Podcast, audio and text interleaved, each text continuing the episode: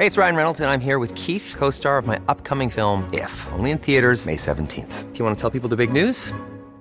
All right, I'll do it. Sign up now and you'll get unlimited for $15 a month in six months of Paramount Plus Essential Plan on us. Mintmobile.com slash switch. Upfront payment of $45 equivalent to $15 per month. Unlimited over 40 gigabytes per month. Face lower speeds. Videos at 480p. Active Mint customers by 531.24 get six months of Paramount Plus Essential Plan. Auto renews after six months. Offer ends May 31st, 2024. Separate Paramount Plus registration required. Terms and conditions apply if rated PG. Ahora inicia A la Una con Salvador García Soto. A la una. Donde la información fluye, el análisis se explica y la radio te acompaña. A la una con Salvador García Soto. A la una. Comenzamos. Es falso. Toda la vida luchamos contra eso. Nosotros somos personas de principios, de convicciones. La narcocultura hay que detenerla en cada rincón.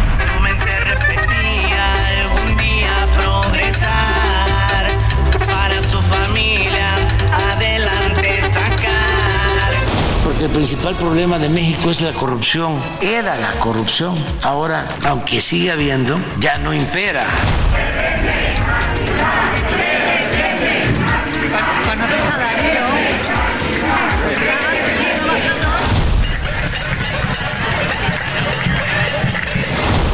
Su novio tuvo un, se con, bueno, su novio la golpeó, su novio la golpeó. Yo la verdad no había querido decir nada.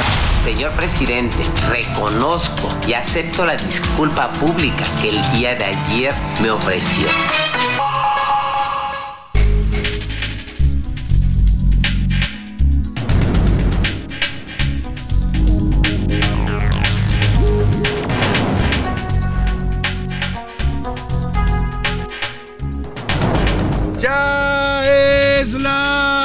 Una de la tarde en punto en el centro de la República y los saludamos con mucho gusto. Iniciamos a esta hora del mediodía a la una, este espacio informativo que hacemos para usted todos los días a esta hora del día, cuando el reloj está marcando la una de la tarde con un minuto. Estamos listos, preparados y de muy buen ánimo a través de esos micrófonos El Heraldo Radio 98.5 de su FM para informarle, para entretenerle, esperemos poder lograrlo y también para acompañarle eh, justo en esta parte, en este momento de su día, al mediodía este jueves 11 de enero del 2024. Tenemos preparado para usted un programa con mucha información, con muchos temas importantes, historias, noticias, entrevistas, todo lo más importante, solo lo más importante de lo que ha ocurrido en la ciudad, el país y en el mundo. En las últimas horas se lo estará reportando aquí en este programa, acompañado de todo este equipo de profesionales del periodismo, de la información y de la producción radiofónica. Un em, jueves movido con muchos temas importantes, interesantes. La sucesión empieza a calentarse con acusaciones de un lado y del otro.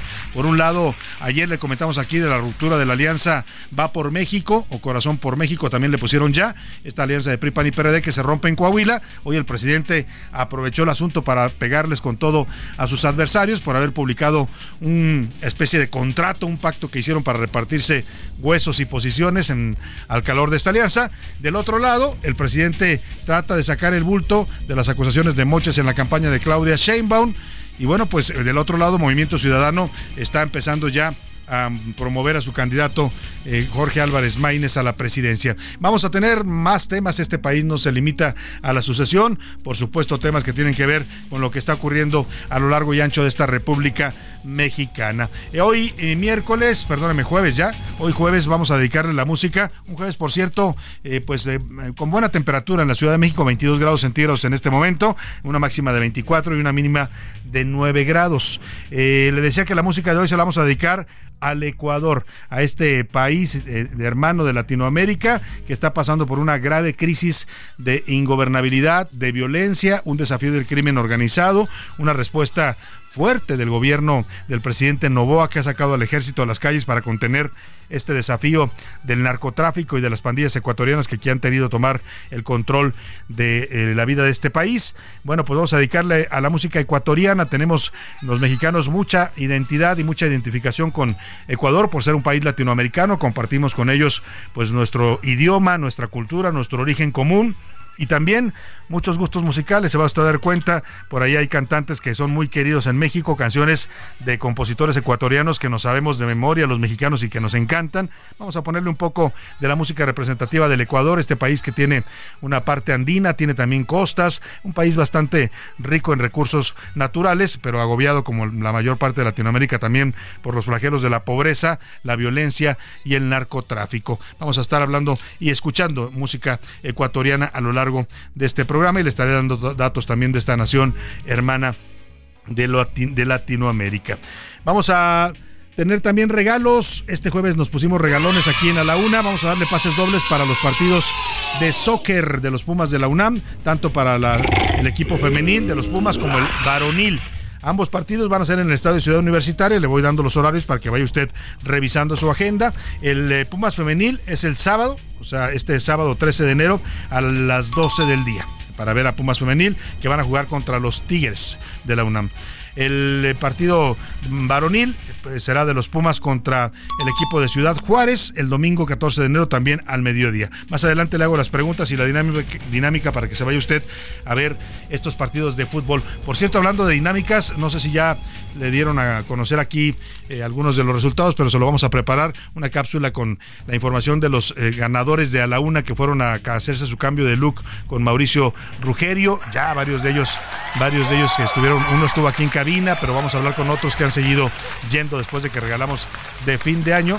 De fin de año vamos a estarle platicando cómo quedaron nuestros radioescuchas que fueron renovados en su imagen por Mauricio Rugerio. Vamos a por lo pronto directo al resumen de noticias. Hay muchos temas para informarle. Quédese con nosotros en A la Una. Vamos a informarle, vamos a acompañarle y vamos a llevarle siempre la mejor información, el contexto de la noticia y no solo la noticia, sino también le explicamos el porqué de la noticia.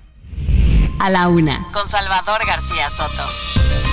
Licenciado o abogado en un día, luego de que Ulises Lara quedara como encargado de la Fiscalía General de Justicia de la Ciudad de México. Este martes se dio a conocer en los primeros, que en los primeros 10 días del año, o sea, en lo que va de este 2024, la Secretaría de Educación Pública y el Registro Nacional de Profesiones le otorgaron una cédula de licenciado en Derecho. O sea, en menos de 10 días el señor obtuvo una cédula profesional. Ahora, la otra duda es cómo obtuvo el título y vamos a hablar también de este escándalo porque el Centro Universitario Cúspide, una escuela privada ubicada en el rumbo de Iztapalapa, algunos dicen que es una universidad patito, pues le otorgó un título de licenciado en Derecho. Curiosamente, en su currículum previo nunca apareció que él fuera abogado o licenciado en Derecho, pero de pronto, como lo nombraron para este cargo de encargado de despacho y un requisito era ser licenciado en Derecho, aquí nos lo dijo el diputado panista del Congreso local, el secretario de la Comisión de Administración y Justicia, que no cumplía con ese requisito, pues vaya, le fabricaron título y cédula. Vamos a hablar de este escándalo que está causando pues revuelo e indignación en la opinión pública mexicana porque pues así se maneja la justicia lamentablemente en este país. Y superconsejera, la Sala Superior del Tribunal Electoral del Poder Judicial de la Federación determinó que la consejera presidenta de INE, Guadalupe Tadei, podrá elegir, podrá nombrar encargados de despacho, como el secretario ejecutivo del INE, sin tener que consultar a los consejeros. Es decir, el tribunal está dando manga ancha a la señora Tadei, identificada con la 4T. Ya le platicaré. Y denuncia, Xochitl Gálvez, precandidata presidencial de la alianza opositora, denunció ante el INE un supuesto desvío de recursos públicos o un financiamiento ilegal, también así lo denominó, ah, hacia la campaña de su contrincante, la candidata de Morena, Claudia Sheinbaum. Xochitl se basa en los dichos de San Juana Martínez, la directora de Notimex, de que hubo funcionarios de este gobierno, Luisa María Alcalde, secretaria de Gobernación, y Marat eh, Bolaños, el secretario del Trabajo, que le pidieron donar o regalar o entregar, como usted le quiera llamar, el 20% de su liquidación a la campaña de Claudia Sheinbaum.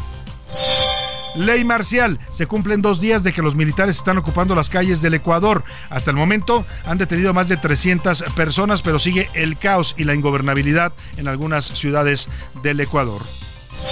En la segunda hora de la una le voy a platicar que la, presentación del cantante de corridos tumbados, el mexicano Peso Pluma, podría ser cancelada por el gobierno de Chile y por los organizadores del Festival de Viña del Mar por hacer apología de la violencia en la narcocultura. Chile dice, aquí no queremos narcocorridos ni narcocultura. Le voy a platicar por qué quieren cancelar al señor Peso Pluma o Doble P.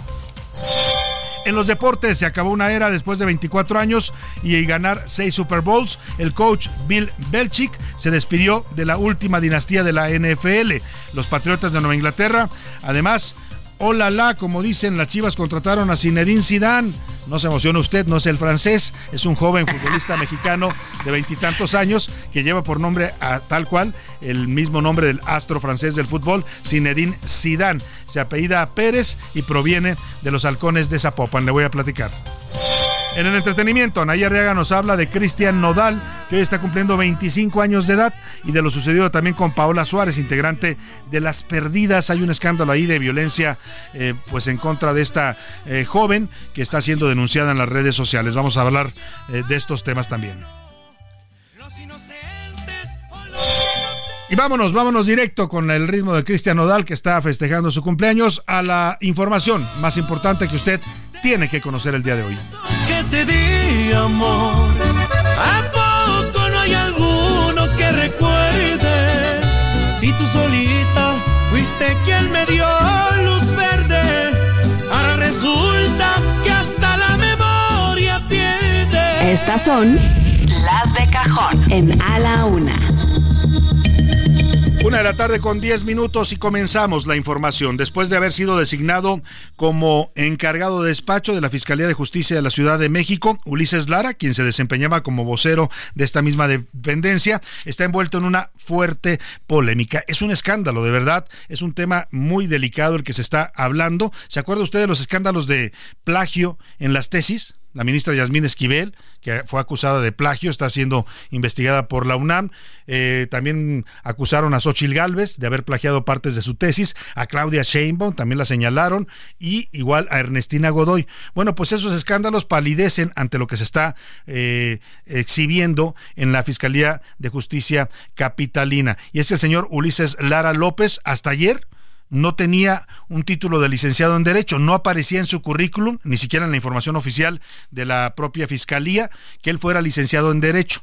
Hablan de una licenciatura en Sociología, hablan de dos maestrías un y diplomados, y hablan también de que es profesor universitario en la UNAM, pero nunca en su currículum había aparecido que fuera licenciado en Derecho. Pues de pronto, cuando se dio a conocer que su nombramiento como encargado de despacho, que decidió la misma exfiscal Ernestina Godoy, en un intento por dejar en el cargo a un incondicional, alguien que le cubriera las espaldas, esto lo anunció ella el martes en su último informe de labores antes de renunciar al cargo, después de no haber sido ratificada por la mayoría eh, calificada del Congreso local, bueno, pues empezaron a surgir voces, entre ellas platicamos aquí con el diputado del PAN el pasado martes, el día que se hace este nombramiento, el diputado que es secretario de la Comisión de eh, Administración y Procuración de Justicia en, eh, aquí en el Congreso de la Ciudad de México. Y. Eh, y bueno, pues él nos decía, este diputado, ahora le voy a decir su nombre, el diputado que entrevistamos el martes, Laura, por favor, a ver si Laura me está escuchando creo que no está poniendo atención. El diputado que entrevistamos el martes de la Comisión de Justicia se llama Ricardo Rubio Torres. Él es panista, secretario. Y aquí, en esos micrófonos, dijo: el señor Ulises Lara no puede ser encargado de despacho porque no tiene un título de abogado. La ley orgánica de la Fiscalía General de Justicia, creo que es el artículo 42, ahora se lo preciso, eh, dice que quien ocupe eh, la fiscalía debe ser abogado titulado. Así lo dice textual. Eh, algunos están alegando que por ser encargado de despacho no tiene que cumplir el requisito, perdón, pero encargado de despacho eh, eh, es un fiscal en funciones. Aunque no tenga el nombramiento por el Congreso, es un fiscal en funciones.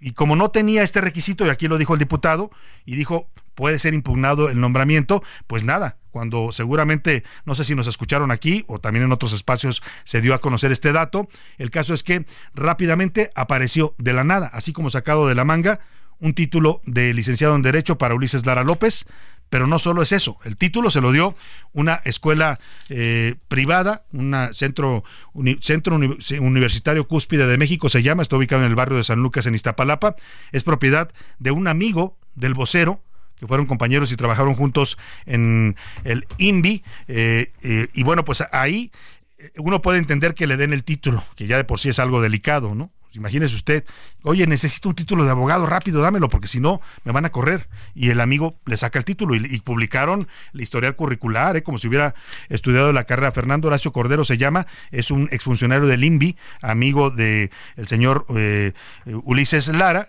y bueno, pues parece que le hace el favor y le da el título. Hasta ahí el, asunto ya es escandaloso. Pero la SEP, la Secretaría de Educación Pública, sí señor, la que se encarga de la educación de los mexicanos y controla el Registro Nacional de Profesiones que valida los, a los profesionistas en México si tienen un título válido o no para ejercer una profesión, algo bastante delicado e importante, pues de pronto ayer emite una cédula fiscal que fue otorgada este año. O sea, entre el primero de enero y el 10 de enero, el 9 de enero le otorgan una cédula cuando el Registro Nacional de Profesiones, según dice su propia página oficial, se tarda por lo menos un mes, dice que máximo un mes con días hábiles contando para otorgar un registro. ¿Qué pasó aquí? Bueno, pues todo apunta a una fabricación fabricaron un título y una cédula para que el señor Ulises Lara se pueda quedar como encargado de despacho y eso no es todo. Además hay un historial en el que a Ulises Lara, el actual encargado de despacho de la Fiscalía, se le asocia con denuncias cuando fue funcionario del Instituto de Vivienda, el INVI de la Ciudad de México, fue acusado de fraude. Extrañamente las denuncias desaparecieron en la Fiscalía, de la que él es ahora el encargado, y en donde era un funcionario importante con Ernestina Godoy. Pero vamos a hacer contacto porque quien trae muy bien documentada esta historia, y ayer la estuvo publicando en las páginas del diario El Universal, es David Fuentes, nuestro reportero de asuntos especiales, que ha seguido de cerca este caso, conoce al personaje y conoce también lo que hay detrás de esto que está causando un tremendo escándalo en, en México. David Fuentes, te saludo, muy buenas tardes, ¿cómo estás? Salvador, buenas tardes, un placer saludarte a ti y a todos tus radioescuchas. Pues así es, como bien lo has eh, contextualizado, este eh, nombramiento que se da en medio de mucha eh, incertidumbre y de mucha y de muchos cuestionamientos, pues parece que da más de qué hablar. Te comento, según las propias investigaciones o las propias denuncias que hay en contra de este personaje que estamos hablando, el actual fiscal en turno Ulises Lara, eh, ha recibido al menos tres denuncias por diversos delitos en la fiscalía que se dedica a investigar justamente a los funcionarios públicos. La primera de ellas, Salvador, está eh, radicada desde el año 2009 en la alcaldía Venustiano Carranza, donde eh, pues a esta a, Ulises Lara se le acusa de despojo a decir del propio expediente al que pudimos revisar, el expediente que está marcado con el número 2589 de la Fiscalía que se dedica a investigar a funcionarios públicos. Una familia denunció a Ulises Lara por intento de despojo. Según la familia, eh, pues este eh, personaje, Ulises Lara, cuando trabajaba en la Fiscalía de Venustiano Carranza, intentó por medio de diversas artimañas tratar de quitarles un predio que al final del día no se logró, pero ahí quedó como ese antecedente. Luego, en el 2011, fue denunciado también por el ejercicio ilegal y abandono del servicio público. Esto cuando eh, estaba justamente en el Instituto Nacional de la Vivienda, en el INVI, porque muchas de estas, eh, eh, muchas personas e incluso asociaciones acusaron justamente a Ulises Lara y a, su amigo, el que es director y dueño de la universidad que le expidió su titulación como licenciado en Derecho, de eh, ofertar em, y facilitar las estas viviendas de interés social que otorga el INVI. Según la denuncia, entre estos dos personajes lograron una suerte como de eh, consorcio o como de empresa en la cual ofertaban estas eh, viviendas y a través de facilidades em, y a través de sobornos, obviamente, varias de las personas que querían adquirir esta vivienda, pues resultaban beneficiadas. Algunas sí efectivamente se las dieron y a otras personas no, y a raíz de, de esa negativa de que pues eh, pudieran recibir estas viviendas fue que surgió esta denuncia. Porque fuera poco, Salvador, en el 2012 tiene otra denuncia en eh, Tláhuac, donde también Ulises Lara era Ministerio Público y asesor de la propia Fiscalía. Ahí en esa alcaldía también se le denuncia eh, por el delito de despojo y de irregularidades, porque él fue, digámoslo así, la persona persona que intervino entre unos ejidatarios que vendieron un predio en Tláhuac y una empresa. Sin embargo, el dinero se lo dieron a pues Ulises Lara y a otras personas para que pudieran realizar eh, esas facilidades y que a través de ellos se pudiera realizar esta compra, pero según los ejidatarios, ese dinero nunca ingresó a sus cuentas. Así las cosas, el expediente del actual fiscal y aunado a esto, eh, Salvador, hay que recordar que todavía tiene una eh, denuncia pendiente también porque su hermana, su media hermana, lo denunció también públicamente y ante la propia fiscalía, también por el delito de despojo, pues porque eh, la hermana dio a conocer que eh, intentó o intenta quitarle una vivienda que eh, le fue heredada por parte del papá de Ulises Lara a su hermana y que con artimañas, asegura la hermana, pues intenta quitarle este predio en la alcaldía Gustavo Amadero. Ahora, lo extraño es que todas estas denuncias que tú relatas y de las cuales tienes los datos, la, la carpeta de averiguación, el expediente, no aparecen en una búsqueda que se haga en los registros de la Fiscalía actualmente hasta el día 9 de enero, es decir, hasta ayer antier, hasta antes de que se diera a conocer eh, su nombramiento como encargado del despacho, estas eh, denuncias se podrían revisar y se podrían consultar de manera pública. Extrañamente, a unas horas de que pues eh, se le diera este nombramiento, estas denuncias ya no pueden ser consultadas y ahora habría que ver en qué lugar o dónde quedaron, porque pues mágicamente, al igual que el título profesional del nuevo fiscal, pues estas denuncias, estas tres, desaparecieron, Salvador. Ahora, aquí lo extraño es, tú hablas de esta relación con Fernando Horacio Cordero Durán, que además de ser funcionario de la Ciudad de México del INVI eh, o exfuncionario, también es el dueño del Centro Universitario Cúspide de México, que le otorgó este título en Derecho. Lo extraño es que en su currículum, David, incluso en la página oficial de la Fiscalía, hasta antes de este nombramiento no aparecía que él fuera licenciado en Derecho.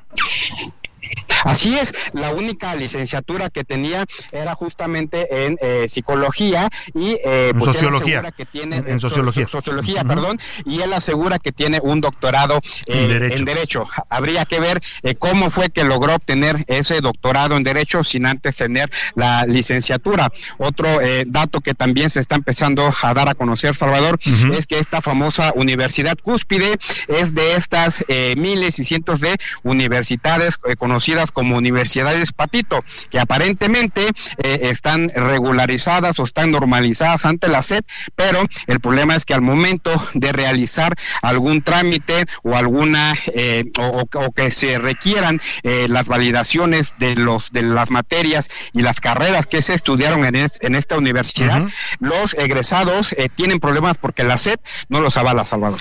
Bueno, pues vaya, situaciones bastante irregulares, extrañas, que no, no se explican en una lógica de que esto sea eh, real o que sean títulos reales. Estaba yo viendo el doctorado en Derecho que mencionas que sí aparecía en su currículum, que fue otorgado por la Universidad Ejecutiva de Ledomex. No conozco yo esa universidad, vamos a rastrearla.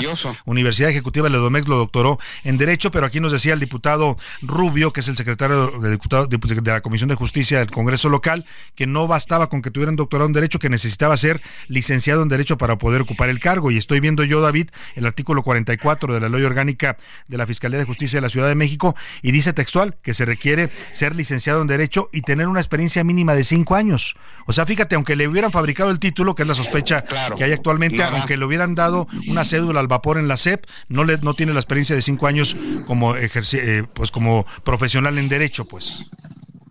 Así es, la, justificación en este, caso, eh, en, este caso que da la propia fiscalía es que eh, debido a que el nombramiento es un interinato, eh, no necesita necesariamente Ulises Lara estos, estos, cubrir estos requisitos para estar al frente de la fiscalía. El tema es que hay que recordar que se tiene que enviar una terna al Congreso para que salga o para que se elija el nuevo fiscal o la nueva fiscal en turno. Lo y eso quién sabe cuándo vaya a pasar, ¿no? Y mientras tanto, el señor en los hechos es el fiscal, es el encargado de la fiscalía. Pero bueno, pues vamos a estar muy pendientes. En todo caso, este asunto confirma cómo se están manejando la justicia, la administración y la procuración de justicia en México con criterios totalmente políticos y facciosos. Muchas gracias, David Fuentes. Seguiremos de cerca tus investigaciones tanto aquí en la Laguna como en el Universal. Muchas gracias. Hasta luego. Un abrazo a David Fuente, reportero de Asuntos Especiales de este espacio. Bueno, pues ya nos consumió todo este bloque, un tema de verdad delicado lo que está pasando con esto y las denuncias que se hacen al respecto, pero hay muchos más temas. Me voy a ir a la primera pausa y cuando regrese le platico lo que está pasando con el PRI y el PAN, que están peleados, ¿no? En el PRI están expulsando ya también a las diputadas que votaron a favor de la ratificación de Ernestina Godoy. El presidente le da vuelo a la ruptura de la alianza en Coahuila. Xochitl ya denunció a Claudia Sheinbaum por financiamiento ilegal. San Juana Martínez dice que sí tiene pruebas y que no la reten porque las va a sacar y las va a hacer aparecer. Bueno, el tema está bastante delicado. Vamos a la pausa y arrancamos la, la música en homenaje a, Ecuador, a este país latinoamericano, con esto que se llama Cholo Porteño. Es de Pascale, típico de Ecuador, música al estilo de Pascale, canta a lo más emblemático de la ciudad de Guayaquil en el Ecuador. En un momento regresamos. Ya estamos de vuelta en A la Una con Salvador García Soto. Tu compañía diaria al mediodía. La rima de Valdés. ¿O de Valdés la rima? Cúspide Universidad, tan importante y grandiosa, donde harta gente estudiosa se titula, de verdad, qué bonita realidad es que una escuela patito te regala un titulito y luego desaparece. Hasta el título les crece para ser licenciadito. Licenciado Ulises Lara, es un placer y un honor, y su título al vapor muy poquito lo descara. Es una escuela muy cara, no por la colegiatura, sino por tremenda agrura la que le da al abogado. Porque ha sido criticado, es una deuda segura. Voy a ir a Santo Domingo, respetada institución, a comprarme un titulón que me acredite muy pingo. Ya sé que como jeringo yo quiero ser ingeniero en robótica primero y después ser cirujano para verme muy ufano para adornar mi librero. Ecuador fue el primer país en reconocer los derechos de la naturaleza en su constitución, otorgándole el estatus de sujeto de derechos. Esta nación alberga una rica biodiversidad con aproximadamente el 10% de todas las especies conocidas en el planeta. Una de la tarde con 32 minutos. Estamos regresando al ritmo de la música Pascale de el Ecuador. Esta es una canción llamada El Chuyita Quiteño, o sea, de Quito, Ecuador. La carta del grupo Tradición es una versión de 2016, pero es una canción muy eh, antigua y muy tradicional en Quito, Ecuador. Se le considera una de las canciones más cantadas y bailadas eh, por los quiteños y más cuando se acercan sus fiestas, las fiestas de la ciudad. Bueno, es, eh, es tan cantada que se le considera casi un himno no oficial de los habitantes de Quito. El, Chuya, que dice Chuya quiteño o Chuyita quiteño, hace referencia a los quiteños de clase media. Son pues una especie de habitantes muy bohemios, carismáticos, simpáticos, ¿no? Como aquí en México diríamos, pues no sé, algún galán quizás o alguien que es de estas personas que le cae bien a todo mundo, que está en una reunión y es el que lleva la plática. Esos son los Chuyas allá en Quito y esta canción está dedicada para ellos. Incluso habla del centro histórico de Quito de los años 40 y 50. Es un eh, himno para todos los quiteños allá en el Ecuador. En México hay comunidad ecuatoriana, ¿eh? ahora le digo cuántos ecuatorianos radican en, en México. Y bueno, pues estamos hablando y escuchando de esta música del Ecuador por el conflicto que están viviendo en estos momentos, una forma de solidarizarnos con nuestros hermanos del Ecuador. Según el INEGI, en el último censo de 2020 hay 3.995 ecuatorianos que radican en México, viven en la Ciudad de México, el Estado de México, Nuevo León, Jalisco y Querétaro. Escuchemos más de El Chuyita Quiteño con el grupo Tradición en homenaje al Ecuador y a los hermanos ecuatorianos. El ojo público. En A la Una tenemos la visión de los temas que te interesan en voz de personajes de la academia, la política y la sociedad. Hoy escuchamos a Emilio Rabaza en La Cuerda del Ciudadano. El ojo público. Permítaseme dedicar este espacio a la memoria de un insigne mexicano, enorme jurista y gran humanista, el doctor Sergio García Ramírez, fallecido el día de ayer en la Ciudad de México a los 86 años de edad. Don Sergio, como se le conocía en los círculos jurídicos y políticos y especialmente en el Instituto de Investigaciones Jurídicas de la UNAM, su último llamado sitio de trabajo, fue en verdad uno de esos pocos hombres del Renacimiento que emergen en los siglos XX y XXI tanto por su larga carrera multifacética como por los valores que siempre defendió, destacadamente la justicia como el mérito principal del derecho. En la academia despegó como alumno brillante de la Facultad de Derecho de la UNAM, titulado con mención honorífica en la licenciatura en 1963 y primera mención magna cum laude en el doctorado en 1971. Por décadas fue singular maestro sobre todo de derecho penal y criminalística. No solo iluminó con su vasto conocimiento a generaciones enteras de estudiantes de leyes, fue en verdad una permanente fuente de inspiración intelectual. En la investigación nos deja más de 40 textos en libros y artículos de revistas, entre los que destacan su curso de Derecho Procesal Penal, Derecho Penal, el Sistema Penal Mexicano, Justicia Penal y Cuestiones Penales y Criminológicas Contemporáneas. Fue presidente y fundador del Instituto Nacional de Ciencias Penales y miembro de la Junta de Gobierno de la UNAM, en donde alcanzaría el merecido reconocimiento de maestro emérito. En el servicio público destacó como subsecretario en las Secretarías de Gobernación, Educación, Patrimonio y Fomento Industrial, llegando a ser secretario del Trabajo y ocupando ambas procuradurías, General de Justicia del Distrito Federal y General de la República, director del Centro Penitenciario y de la Cárcel Preventiva de la Ciudad de México, en todos los cuales se desempeñó con eficacia y probidad. En el ámbito internacional fue juez y presidente de la Corte Interamericana de Derechos Humanos de la OEA en Costa Rica. Días antes de fallecer, envió su último artículo semanal a El Universal, publicado el día de hoy con el título Derechos Humanos, la cuestión mayor para 2024, donde denunció que en los últimos años hemos observado la erosión de estos derechos a ciencia y paciencia de los sujetos obligados a respetarlos y garantizarlos. Fin de cita. De lectura obligatoria es su libro autobiográfico, Del alba al ocaso, donde nos dejó este singular y sentido párrafo. Cito, estoy muy lejos del alba que apenas recuerdo y en la inmediata cercanía del ocaso. Visto de aquella y transito en este cerca del punto en el que el crepúsculo se convierte en ocaso y el ocaso en oscuridad y silencio. Descansa en paz este gran mexicano, don Sergio García Ramírez. Lo saluda con el afecto de siempre Emilio Rabaza Gamboa, docente investigador de la UNAM. A la una. Con Salvador García Soto. Una de la tarde con 38 minutos. Estamos regresando aquí en A la Una. Escuchábamos atentamente este homenaje que le rinde nuestro colaborador Emilio Rabaza, el doctor Emilio Rabaza en su cuerda del ciudadano, al doctor Sergio García Ramírez, un eh, político, abogado, constitucionalista, un maestro para muchas generaciones de juristas en México. Eh, ayer, lamentablemente, terminando este espacio, ya cerca de las tres y media de la tarde, se confirmó la noticia de su muerte. Falleció ayer por causas de enfermedad, estaba internado en un hospital, era originario de Guadalajara, Jalisco, ya hacía una reseña muy completa, Emilio Rabaza, de los cargos que ocupó, fue un funcionario público siempre, eh, pues nunca lo señalaron de cosas escandalosas, yo lo tuve el, gusto de conocerlo, eh, de, entrevistarlo en varias ocasiones, secretario del Trabajo y Previsión Social, fue de un gabinete federal, procurador general de la República también, aspirante a la candidatura, fue aspirante presidencial en la sucesión de 1900 1988, aquella que ganó Carlos Salinas de Gortari, él era una de los seis cartas de la pasarela del PRI entonces que hizo Miguel de la Madrid, fue juez eh, de la Corte Interamericana de Derechos Humanos de la OEA, eh, presidente también de esta Corte en el periodo de 2004-2017 y consejero del Instituto Federal Electoral. Descansa en paz, don Sergio García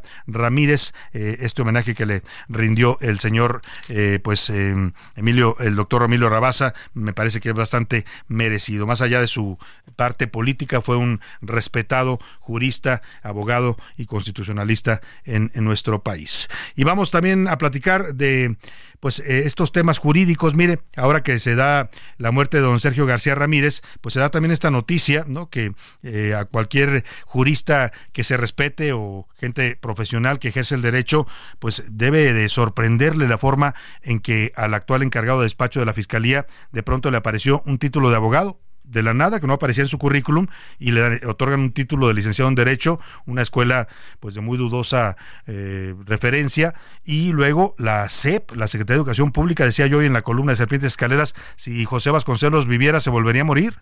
La SED validando un título en nueve días, o sea, bueno, el 9 de, enero eh, le otorgaron una cédula profesional a este eh, personaje eh, y esto está causando escándalo, no solo en el mundo jurídico, dicen algunos, ni en Santo Domingo dan títulos tan rápido como lo dieron en el Centro Universitario Cúspide y en la CEP.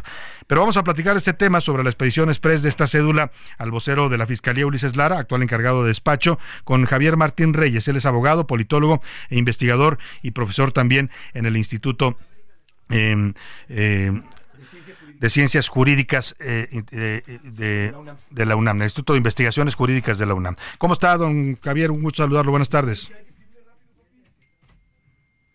¿No escucha? Bueno. No, no me escucha. Don Javier Martín Reyes está, ya estaba en la línea telefónica. Eh, parece que se interrumpió la comunicación. Le ofrezco una disculpa porque estaba ya esperando para platicar con él sobre este tema. Don Javier Martín, ¿ya me escucha? Buenas tardes. No, tenemos problemas aquí con la comunicación. Eh, eh, vamos a, un momento más a, retomar la llamada, pero le decía, este tema sí está causando mucha, mucho escándalo y mucha indignación porque pues eh, evidencia un uso totalmente faccioso de las instituciones en México, ¿eh? No solo, bueno, la Secretaría de Educación Pública, insisto, que pues se supone que debe ser seria al momento de otorgar cédulas profesionales, pues aquí otorgó, una cédula express a este a este a, este a este presunto abogado yo le llamaría así porque no está claro si el título que obtuvo es real si la eh, cédula fue otorgada de manera legal pero bueno el tema da para platicar mucho y en un momento más vamos a restablecer la comunicación con el doctor Javier Martín Reyes del Instituto de Investigaciones Jurídicas de la UNAM ya me escucha don Javier muy buenas tardes Buenas tardes, don Javier. ¿Cómo está? Muy buenas tardes. Gusto en saludarlo. Hola, ¿qué tal? Ahora sí creo que ya, me escucha Salvador. Como siempre, un gustazo saludarte a ti y a todo tu, auditorio. Igualmente, ¿qué, opina usted como eh, profesor de este Instituto de Investigaciones Jurídicas, de como abogado también, eh, de esto que está pues causando tanto revuelo, este título que se le otorga al encargado de despacho de la Fiscalía, esta cédula profesional que le otorga también de manera fast track la Secretaría de Educación Pública? Pues mira, yo, creo que esto es, algo eh, muy lamentable por donde se le ve a Salvador.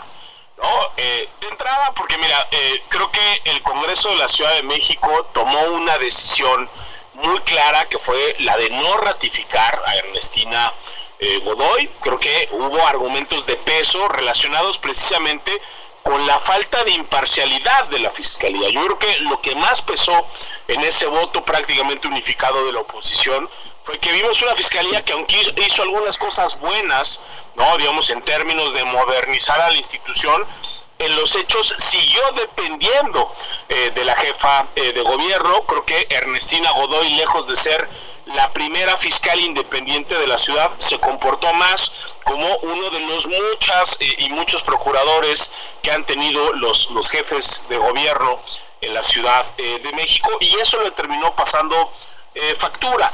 Creo que eh, Morena, sus aliados, tenían que ser autocríticos ¿no? con esa manera de conducirse. Y ahora lo que vemos es algo que en apariencia pues tiene una altísima probabilidad de ser irregular. Por la información que se ha hecho pública, eh, Salvador, quien hoy está de encargado de despacho, jamás había ostentado esos estudios de supuestamente de la licenciatura en Derecho en una escuela, Salvador, hay que decirlo, es una escuela patito. Eh, este país, desgraciadamente, está lleno de escuelas patito que ofrecen típicamente la licenciatura en Derecho, es una de las más populares. Eso es una de las grandes aberraciones que tenemos en México. O sea, Salvador, tenemos dos mil escuelas de derecho en el, en, el país, ¿no? Algunas de ellas, por supuesto, que son extraordinarias, la mayoría no lo sabemos y algunas, eh, la verdad, hay que decirlo tal cual, se dedican a lucrar y a vender títulos que dan acceso a cédulas de personas que no reciben ni la capacitación ni la educación suficiente y luego pues se van, ¿no? A, litigar, se van a desempeñar eh, eh, cargos, ¿no? Obviamente tendríamos que conocer la historia, por lo menos documental, pues de cuándo supuestamente inició los estudios, ¿no? Este, eh, Ulises eh, Lara, porque al parecer pues nunca lo puso en su CV, es una persona que tiene eh, muchos estudios, tiene una licenciatura, tiene una maestría, tiene un doctorado, o sea, entonces ahí hay una primera gran eh, eh, interrogante, ¿no? Y de repente, como tú ya lo apuntabas, pues que de repente aparezca en la base de datos de cédulas de la CEP una cédula de 2024, ¿no? Justamente un día antes o después de, que esta persona se queda de encargada pues, yo creo que genera todas las suspicacias, ¿no, Salvador? O sea, yo creo que nos faltan algunos elementos documentales, pero pues caray, yo creo que eh, en, las, las fiscalías, pues no solo tienen que ser, también tienen que parecer eh, imparciales. Como la mujer del César, ¿no? Pues, como la mujer del César, no solo tiene que ser parecer honesta, tiene que serlo. Pero aquí el tema es delicado, porque estamos hablando de poner eh, una fiscalía tan importante como la de la Ciudad de México, cualquiera de cualquier estado es importante, pero poner en manos de gente pues que ni siquiera tiene una carrera en derecho. Pues imagínate, y, siendo el cargo, o sea, yo lo que te diría es el cargo de, fiscal general, ¿no? De una entidad federativa como la Ciudad de México, no es poca cosa, Salvador. Es decir, hay una serie de atribuciones y responsabilidades que descansan en la figura de la persona titular o en este caso del encargado de despacho, que podría eventualmente generar incluso problemas jurídicos. O sea, es decir, tú imagínate, ¿no? Eh, ¿Qué están pensando en este momento los litigantes de la materia penal de la ciudad? De México, que cualquier determinación que tome el hoy encargado de, despacho posiblemente puede ser sujeta a impugnaciones donde se alegue que la persona que está ejerciendo el cargo no cuenta con los requisitos no constitucionales y legales eh, para estar ahí. Entonces, eso te abre, Salvador, la puerta pues, a que se presenten impugnaciones, que se presenten amparos donde se haga ese tipo de planteamientos. Creo que eso puede tener eh, consecuencias tangibles, negativas en las actividades de la Fiscalía, en las investigaciones eh, eh, que realiza, en la judicialización de los, de los casos. Y yo te diría, Salvador, y esto es absolutamente innecesario. O sea, ¿por qué la, la, eh, la, la exfiscal Ernestina eh, Godoy no dejó no en el en el puesto no de de, de, de, este, encargado ahora tiene un despacho. pues a una persona que sí cumpliera con los requisitos yo creo que es o sea es decir si Ernestina Godoy y Morena tienen esta narrativa de que la de que el rechazo a la ratificación de Godoy fue porque es una venganza política y no fueron criterios de mérito, sino criterios políticos, pues ellos están actuando de la misma manera, están tratando de dejar a toda costa, ¿no? Pues a una persona muy cercana al jefe este de este de, de, gobierno, una persona de la confianza de, de nueva cuenta de Ernestina Godoy, pero ese fue el problema de la ratificación de Godoy. Entonces, no solo no aprendieron la lección y no solo han sido autocríticos, sino que están redoblando la apuesta por hacer las cosas mal. A mí me parece, Salvador, francamente lamentable por donde se le vea, ¿no? Pues sí, vamos a ver qué consecuencias legales tiene, como lo dice bien usted, si se pueden impugnar algunas decisiones que tome este nuevo encargado de despacho, si se le puede impugnar el nombramiento, ya veremos qué hacen también en el Congreso local,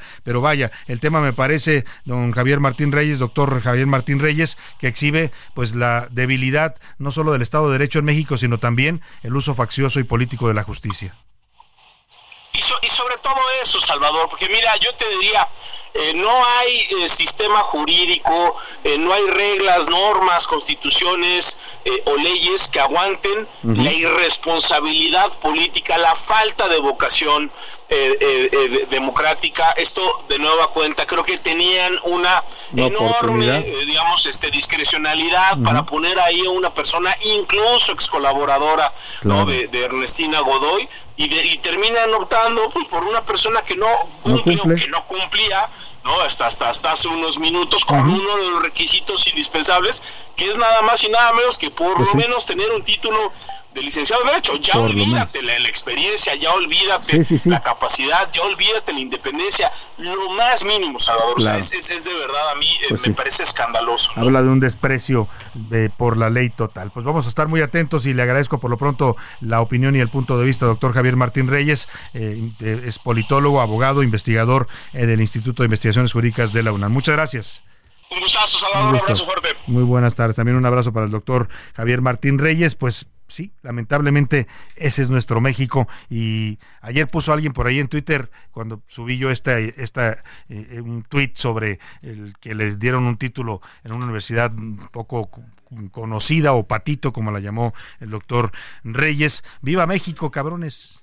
Pues sí, parece que ese es el grito que se escucha en la Fiscalía de Justicia de la Ciudad de México. Viva México, cabrones, y nosotros ponemos a quien nos dé la gana y hacemos lo que sea para poner a un incondicional al frente de la Fiscalía de Justicia de la Ciudad de México. Vámonos a otros temas importantes. Hablando del tema de la sucesión, se están calentando muchos asuntos en la sucesión presidencial. Morena hoy presentó una denuncia ante el INE, ante el Instituto Nacional Electoral, contra los dirigentes del PRI y del PAN, así como contra el gobernador de Coahuila, Manolo Jiménez, por este pacto o acuerdo revelado para repartirse cargos en el proceso electoral de 2024. El, lo curioso de este asunto es que no lo reveló alguien de Morena o alguien del gobierno que quisieran dañar a la alianza, no, fue un balazo en el pie del señor Marco Cortés, el dirigente nacional del PAN, que se emberrinchó cuando dijo que no le querían cumplir los acuerdos y publicó el acuerdo, ¿por qué no? Y de pasada exhibió cómo se manejan él, el el dirigente nacional del PAN, el dirigente nacional del PRI, Alito Moreno, y qué es lo que hay detrás de esta alianza. No, no, no necesariamente es una alianza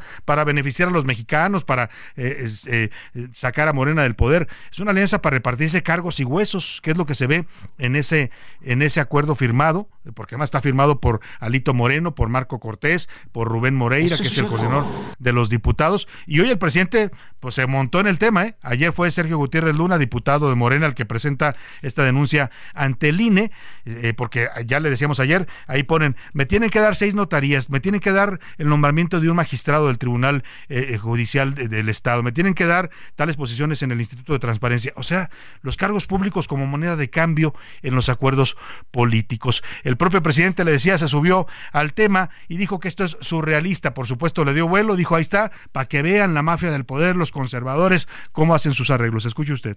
O surrealista o descarado es que lo dan a conocer. El mismo presidente del PAN lo da a conocer. Este es un documento histórico importantísimo, porque no es lo mismo que se supongan las cosas a que exista un acuerdo firmado. Bueno, pues ahí está, el presidente sé que es surrealista y coincido con él. Esto que hizo Marco Cortés nadie lo entiende, o es inexperiencia política, o es torpeza, o es pues una palabra más fuerte, ¿no? Porque él solito se exhibió a sí mismo y de pasada exhibió a sus compañeros de la Alianza por México y López Obrador pues lo toma para darle vuelo. Eso sí, el presidente no dijo nada del título express y de la cédula express que le otorgaron al actual encargado de despacho de la Fiscalía, tampoco de los gastos de campaña de Sheinbaum. Cuando son acusaciones en su contra, todo es falso. Todo es falso, todos ellos son honestos, eh, eh, muy limpios, transparentes. Cuando es de los adversarios son lo peor, la peor basura, el discurso maniqueo que está manejando este gobierno que nos quiere en mexicanos buenos y malos. Los buenos, según el presidente, son él y todos sus los que lo apoyan. Los malos son los que critican a su gobierno. Xochitl Gálvez, por cierto, también se subió a este tema de los moches en la campaña de Claudia Sheinbaum. Ya presentó una denuncia ante el INE, le voy a informar al regresar de la pausa. Y bueno, también está el otro tema, de tampoco ya no habló el presidente. San Juana Martínez ayer le respondió al presidente López Obrador y de paso también a Claudia Sheinbaum, que dijeron que estaba mintiendo, que eran falsas sus acusaciones. Dice, tengo pruebas. Me pidieron el 10%, no hay una acuerdo firmado.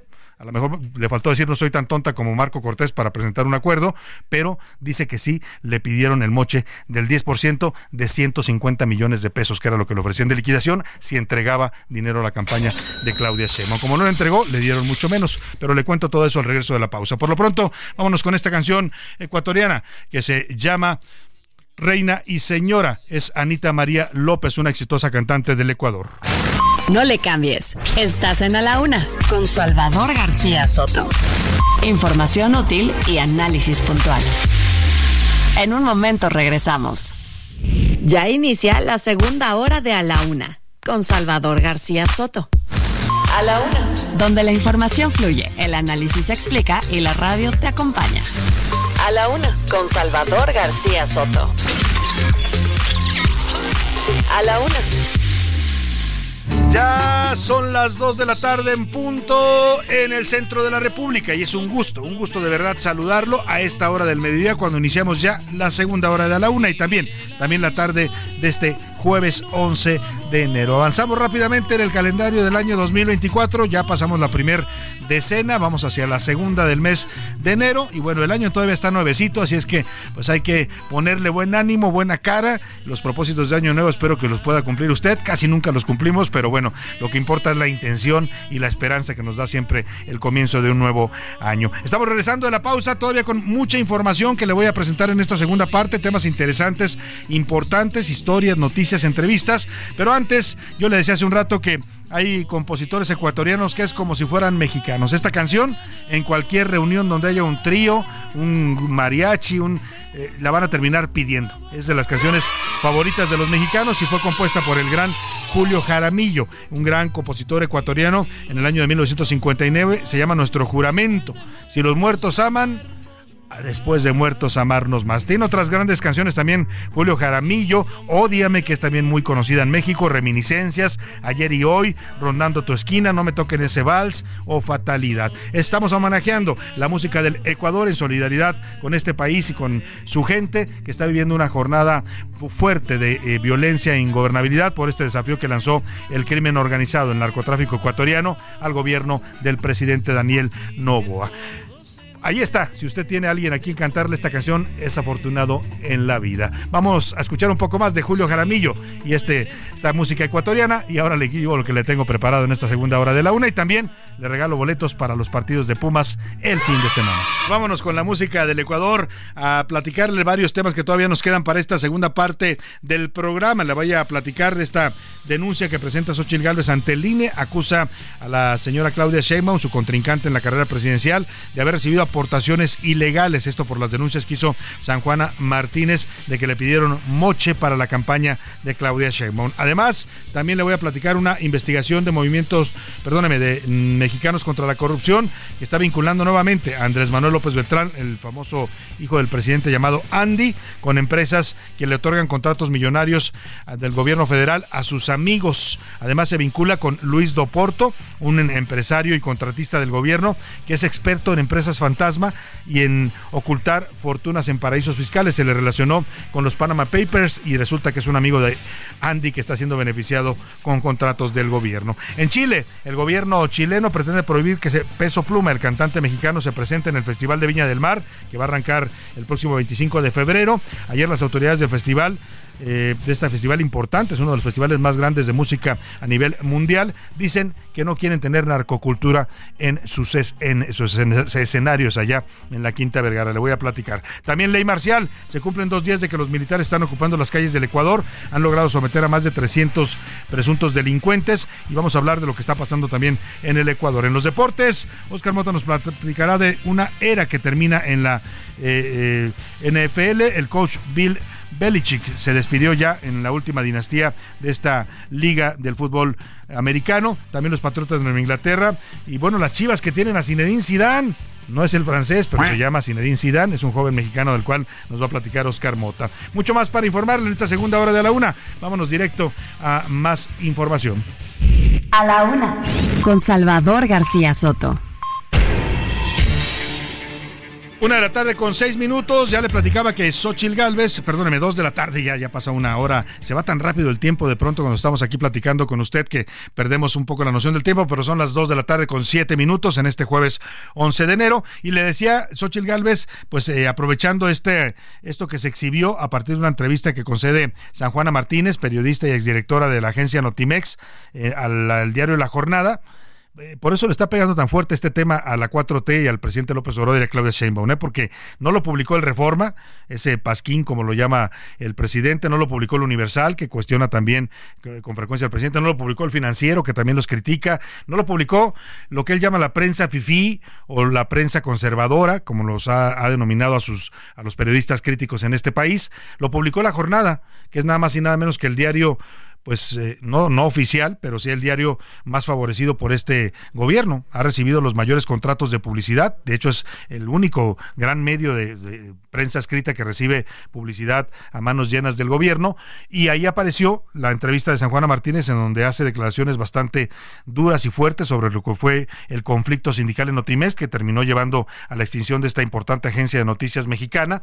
Y en una de las revelaciones que hace, asegura que pues eh, a Luisa María Alcalde, que es la actual secretaria de Gobernación, exsecretaria del Trabajo, y el actual secretario del Trabajo, Marat Bolaños, por cierto, también muy amigo de Andy, de Andrés Manuel López Beltrán, pues que cuando estaba negociando para liquidar a los trabajadores de Notimex, ella pidió una cantidad de 150 millones de pesos para poder liquidar a todos los trabajadores, pero que la respuesta de estos dos funcionarios, altos funcionarios del gobierno de la 4T, le fue, pues sí, te damos los 150 millones, pero el 20%, o sea, sáquelo usted cuenta, estamos hablando de 30 millones de pesos, los tienes que entregar para la campaña de Claudia Sheinbaum.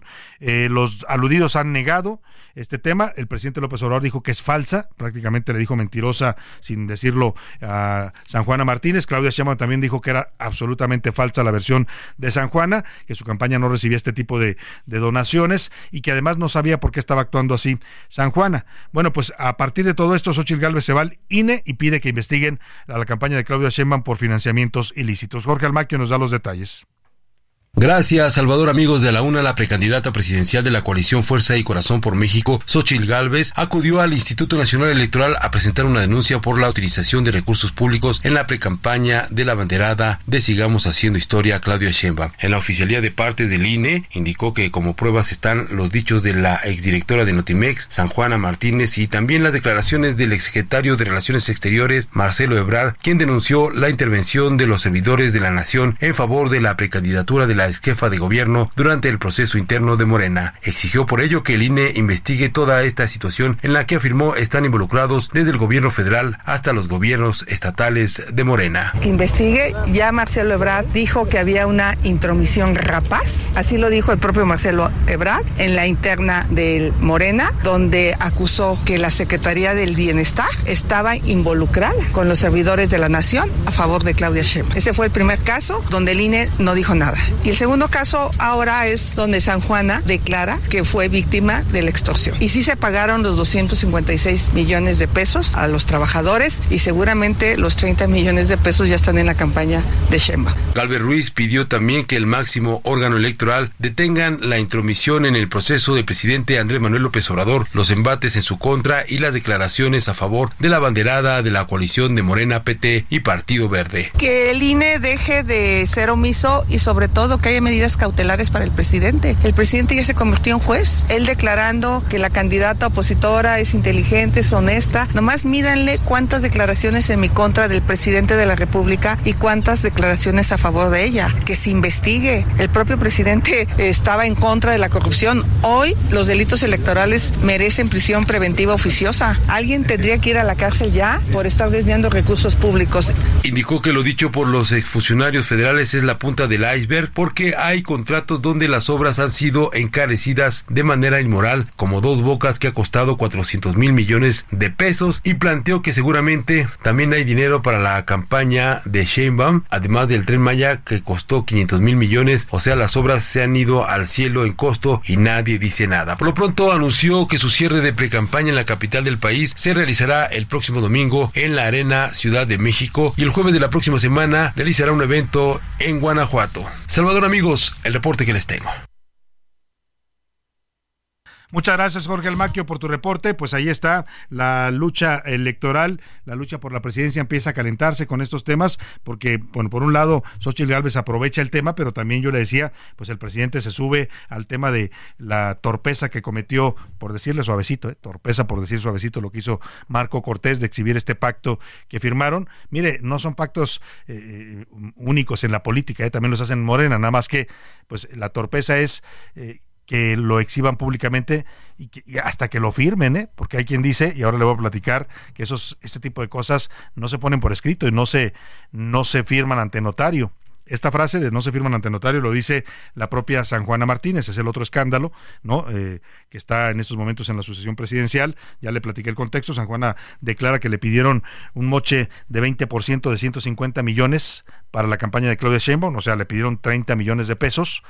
Eh, y ayer le respondió directo al presidente López Obrador. Por ahí hay una declaración del presidente en 2019, cuando empezaba este conflicto eh, de Notimex, en el que defiende a San Juana, eh, dice que es una periodista honesta, que habla con la verdad, que él la valora mucho, que eh, por eso la invitó a trabajar con él.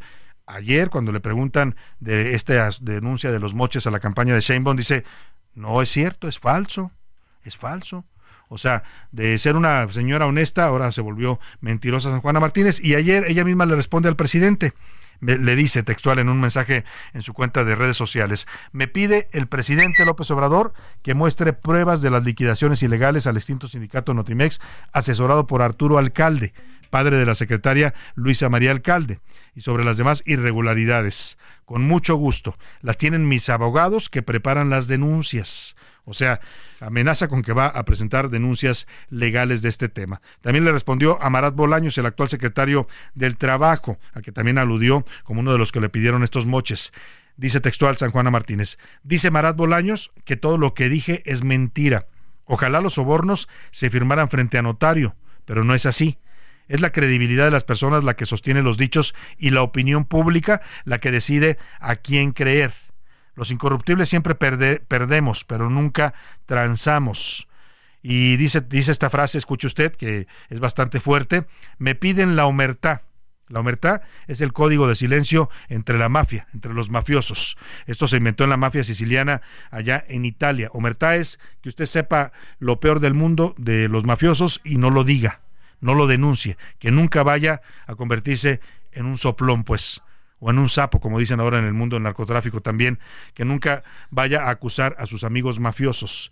Así dice textual San Juana Martínez. Me piden la omertá. No, la congruencia es primero. Fuerte el tema y me parece que es algo que todavía va a dar mucho de qué hablar. Ah, mire, le decía, ayer, ayer dijo que no creía que era falso lo que dice San Juana, o sea, sin decirle la palabra, le dijo mentirosa en 2019, esto, esto pensaba López Obrador de su ex colaboradora, a la que él invitó a trabajar a su gobierno, San Juana Martínez.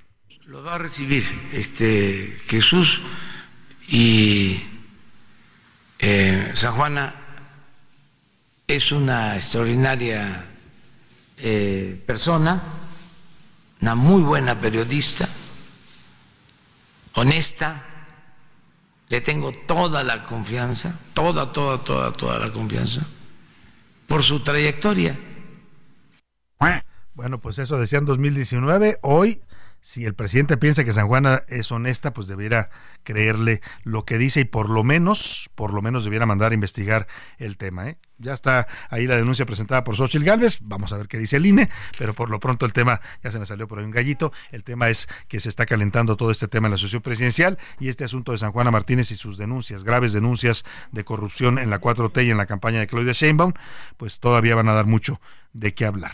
Vámonos a otro tema rápidamente. En el otro frente de esta sucesión presidencial que está Movimiento Ciudadano, pues eh, ya le comentábamos de su candidato Jorge Álvarez Maínez. Eh, todos los periódicos hoy hablan de lo que sucedió ayer. El Reforma dice que hay ruptura en MC por la ausencia y, la crítica que hace el señor Enrique Alfaro, el actual gobernador de Jalisco.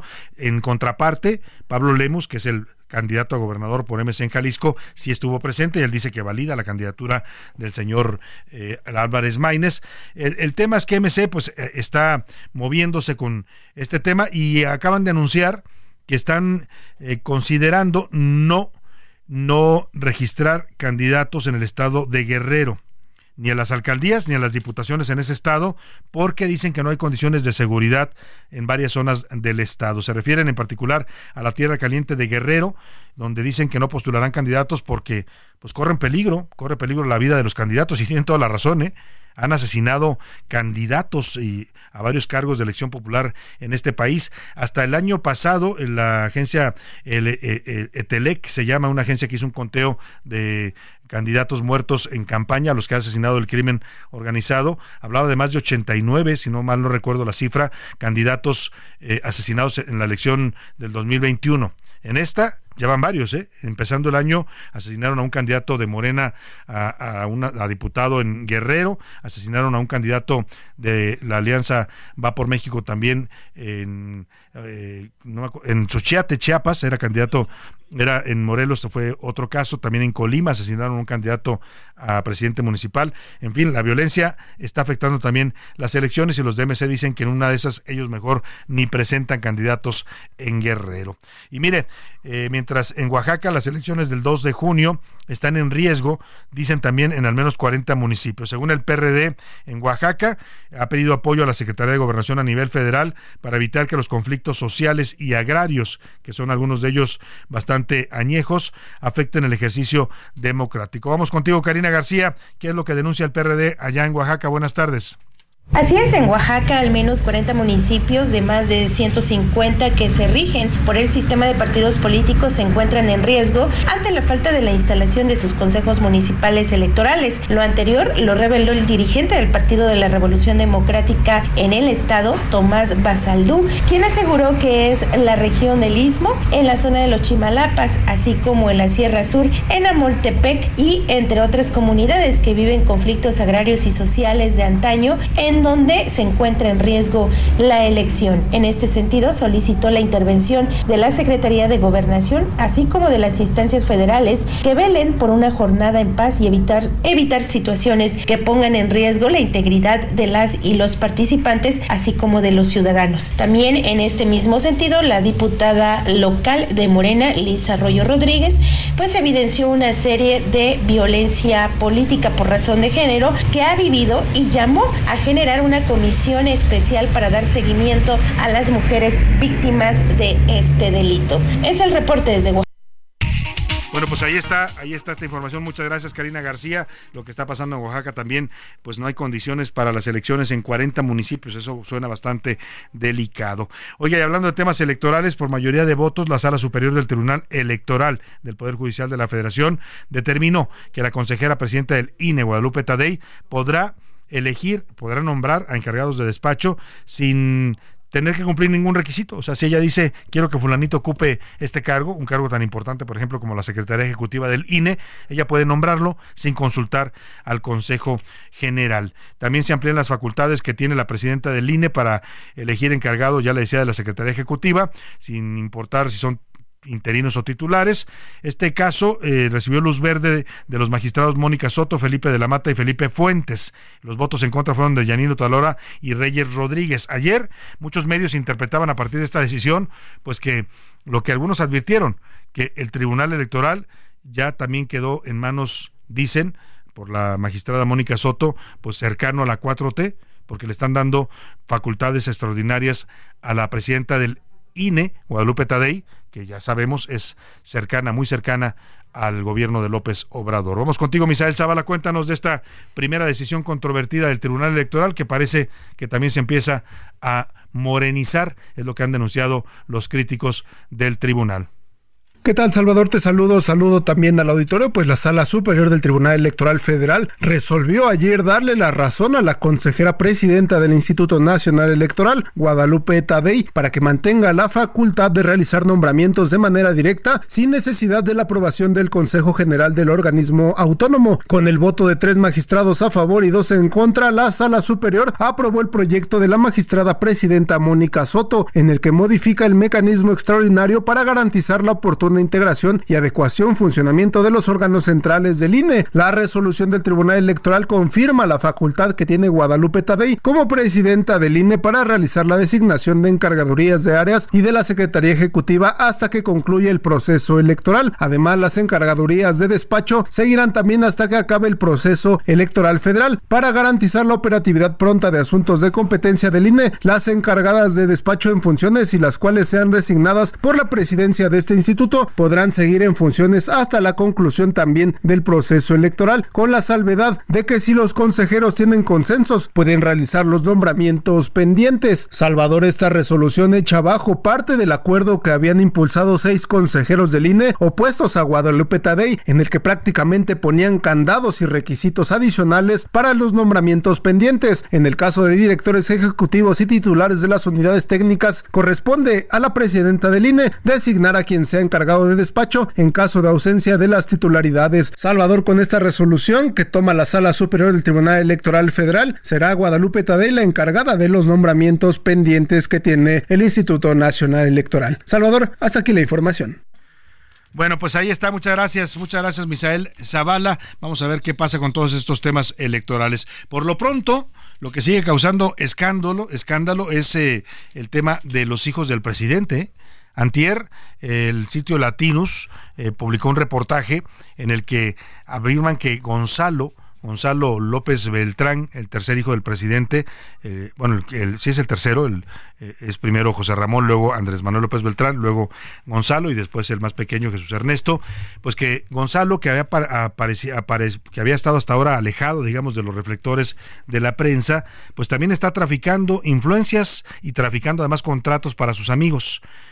Eh, hablaban de contratos para el abastecimiento de balasto en el tren Maya, que dicen que él, a que se refieren como Bobby, en varios audios que presenta el reportaje de Latinos, eh, eh, pues ha favorecido a un empresario amigo suyo tabasqueño, Amilcar Olán. Le cuento esta historia porque mm, al regreso de la pausa le voy a platicar también otro nuevo escándalo eh, de Andy López Beltrán, Mexicanos contra la Corrupción, documenta que está asociado también con un empresario que pues es experto en ocultar fortunas en los paraísos fiscales este empresario de apellido Doporto apareció en los Panama Papers como uno de los hombres que lavaban dinero en paraísos fiscales desde México. Le cuento la historia al regreso de la pausa, pero siguen dando de qué hablar los hijos del presidente, mucho de qué hablar, a pesar de que él al arranque de su gobierno decía que sus hijos no iban a tener ninguna injerencia en su gobierno. Pues no, a lo mejor no tienen injerencia, pero sí tienen muchos amigos empresarios que están haciéndose millonarios y eso seguramente se reportarán con quienes deben reportarse. Le cuento al regreso de la pausa. Por lo pronto vamos a la pausa con esto, esto que se llama Un Nuevo Amor de Transas, este grupo ecuatoriano ya por los años 2000 tuvieron bastante éxito. Heraldo Radio, la H se lee, se comparte, se ve y ahora también se escucha.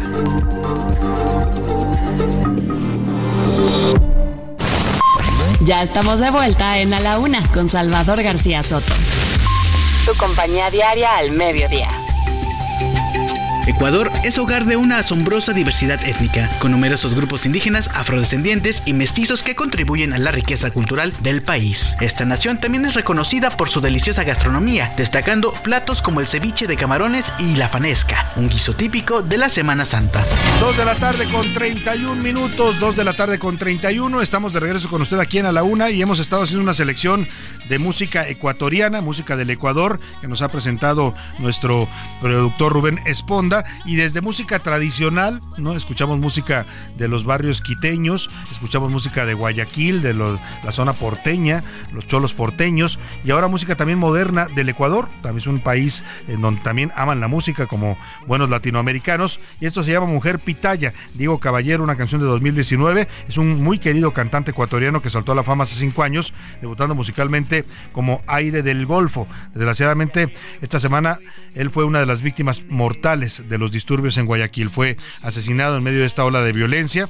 Por lo tanto, pues también va esta canción como homenaje a él y a todo el pueblo ecuatoriano que está en este momento bajo fuego del crimen organizado, con un gobierno que hay que decirlo, y es importante recalcarlo, respondió al desafío de los criminales. ¿eh? Está actuando el ejército, entraron a las principales ciudades con tanquetas, están controlando a los delincuentes, pero todavía, todavía hay escenas bastante dramáticas en varias ciudades del Ecuador. Descansa en paz este joven cantante Diego Caballero, cuya vida fue cegada por la violencia en el Ecuador. Aquí estamos reconociendo hoy, solidarizándonos con la situación eh, social y eh, de violencia en estos momentos en el Ecuador.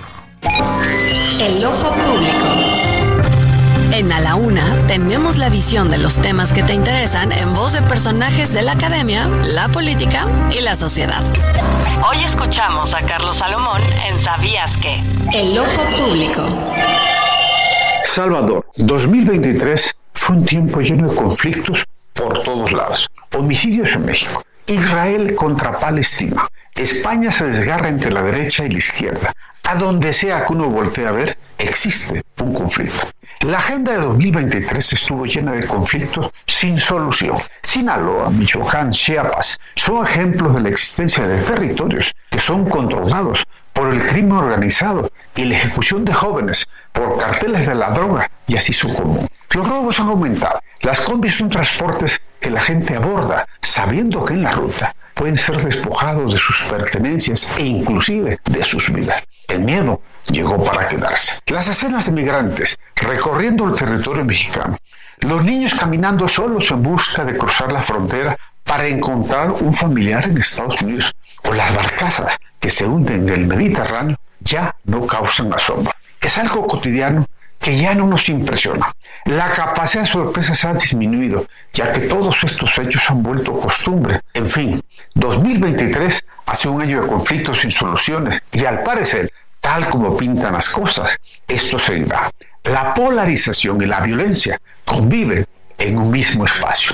Salvador, 2024 será un año similar al 23, un largo y sinuoso camino. Pero ojalá, Salvador, logremos entendernos sin destrozarnos. Ojalá logremos sentarnos, conversar y llegar a un acuerdo.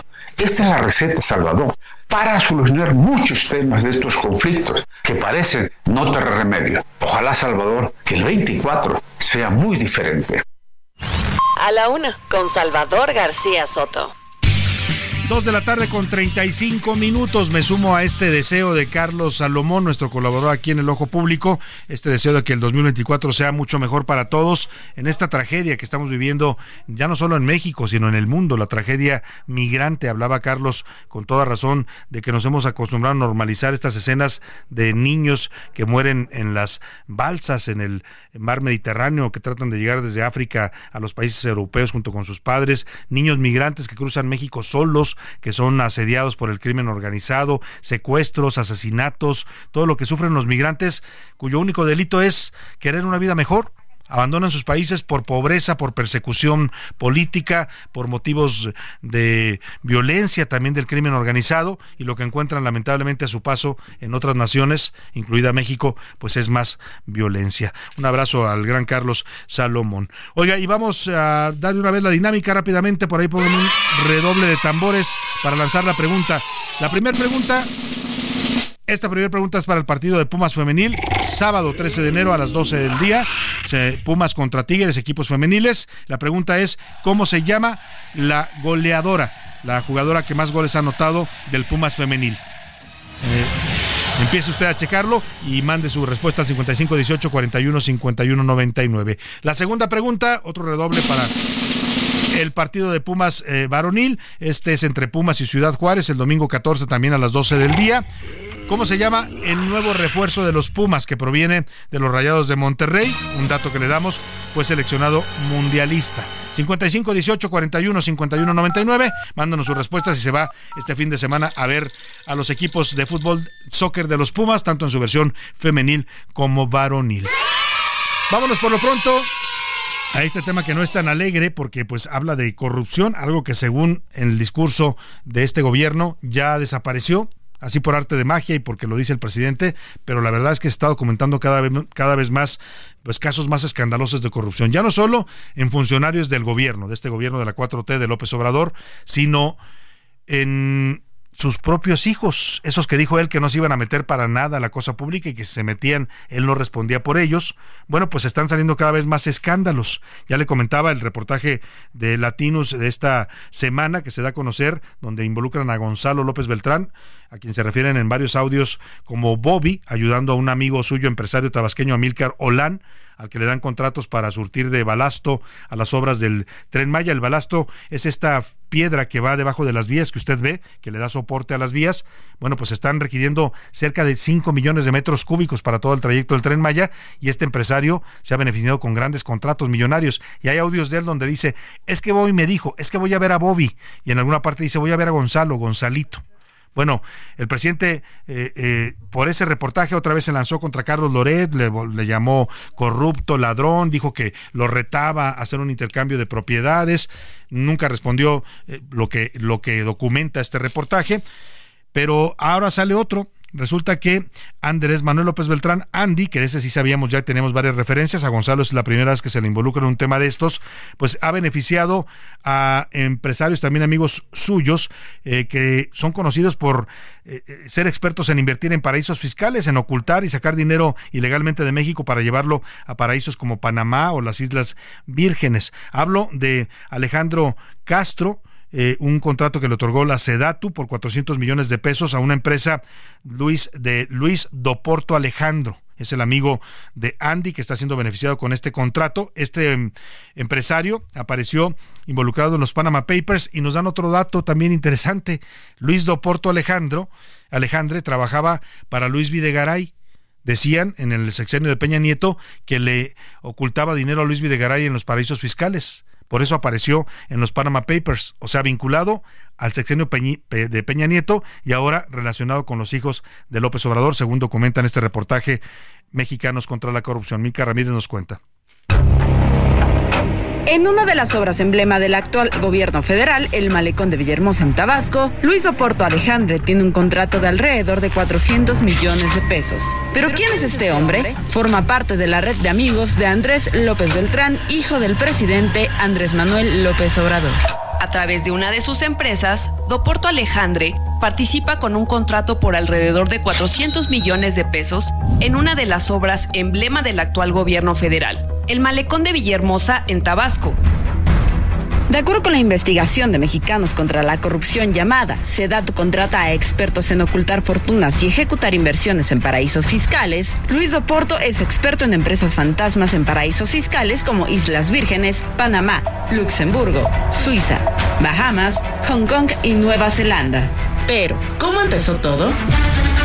El encargado de la obra, elegido directamente por el presidente López Obrador, es Alejandro Castro Jiménez, amigo de Andrés López Beltrán. Así, Sedatu lanzó la licitación para la sexta parte del malecón en febrero. La obra se asignó de manera express a BRIC contratistas. Esto, a pesar de que había otras propuestas más económicas. Incluso, se le dio tiempo para regularizar papeles del Infonavit. ¿Y cómo se entrelazan las historias? Esta empresa se construyó en julio del 2018, a poco tiempo de que ganara la presidencia López Obrador. Los accionistas son dueños de Concret, quienes también han trabajado en esta obra con juegos y bancas bajo la empresa Grava y Arena de Hugo Buentello Carbonel, exfuncionario de Segalmex y amigo de Andrés López Beltrán.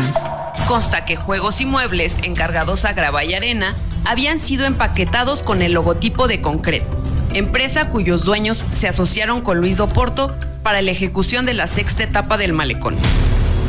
Por si fuera poco, Brick tiene como socia a la empresa Chelsea Real Estate Fund, cuyo dueño es Porto Alejandre, quien también estuvo involucrado en los Panama Papers. Esta obra se debía entregar en diciembre del 2023. Sin embargo, al 8 de enero solo se lleva el 85%, pero la empresa ya recibió más del 90% del pago.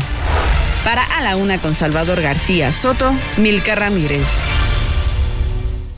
Bueno, pues ahí está este reportaje que involucra a otro de los hijos del presidente López Obrador. A estas alturas, a los hijos del presidente los van a terminar conociendo como los nopales, ¿no? Ya sabe usted por qué, porque tienen muchas o van a tener muchas muchas propiedades terminando este sexenio. Ahí dejamos el tema y vamos rápidamente a escuchar esto que nos prepararon. Están amenazando en el Festival de Viña del Mar, uno de los festivales de, la música más importantes del mundo, y por supuesto uno de los primeros de Latinoamérica con cancelar la presentación de Peso Pluma, de este joven mexicano, el que también llaman la doble P, que es eh, muy exitoso en las redes sociales, en las plataformas de música, de los más descargados. En Estados Unidos lo adoran, lo han invitado a todos los shows de la televisión estadounidense. Es novio de una cantante argentina de, de trap que se llama Nicky Nicole. El tema es que pues en Milla en el Mar dicen que el señor Peso Pluma promueve la narcocultura, que hace apología del delito y que no quieren llevar eso a su festival de música en Viña del Mar. Escuchemos esto que nos prepararon.